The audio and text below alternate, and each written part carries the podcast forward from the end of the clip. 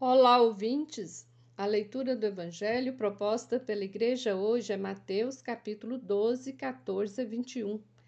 Os capítulos 11 e 12 do Evangelho de Mateus narram Jesus em uma missão em toda Galiléia, promovendo curas, fazendo discursos sobre o reino de Deus. E isso incomodou muito as autoridades da época. No texto de hoje, o evangelista diz que os fariseus estavam planejando matar Jesus. Mas Jesus não se intimida. Mateus reconhece que tudo o que estava acontecendo com Jesus já fora profetizado pelo profeta Isaías. Ele não descansará enquanto não ver ser cumprido o direito. Ele continuará anunciando o reino de Deus. Jesus é o servo de Javé, conforme Isaías 42, citado por Mateus. Eis o meu servo que escolhi, o meu amado, no qual ponho a minha afeição. Porei sobre ele o meu espírito, e ele anunciará às nações o direito. Na verdade, sabemos que após a morte de Jesus, o sistema opressor, tanto do Império Romano como da religião, que excluía as pessoas, continuaram agindo, continuaram oprimindo as pessoas.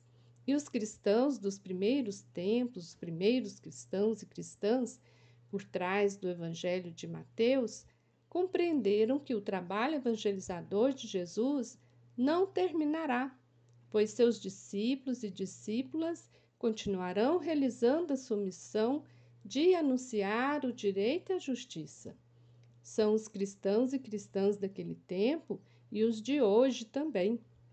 Hoje, mais do que nunca, devemos anunciar e promover o reino de Deus em nossa sociedade para que o direito, para que a justiça alcance todas as pessoas atingidas, sobretudo por causa desta pandemia da Covid-19.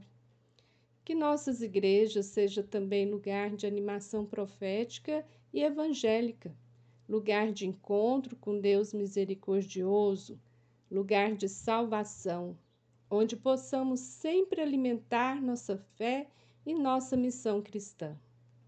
Você ouviu o comentário do Evangelho feito por Simone Furquim Guimarães, do Centro de Estudos Bíblicos do Planalto Central. Este é o podcast Naciana, do blog Coletivo Naciana.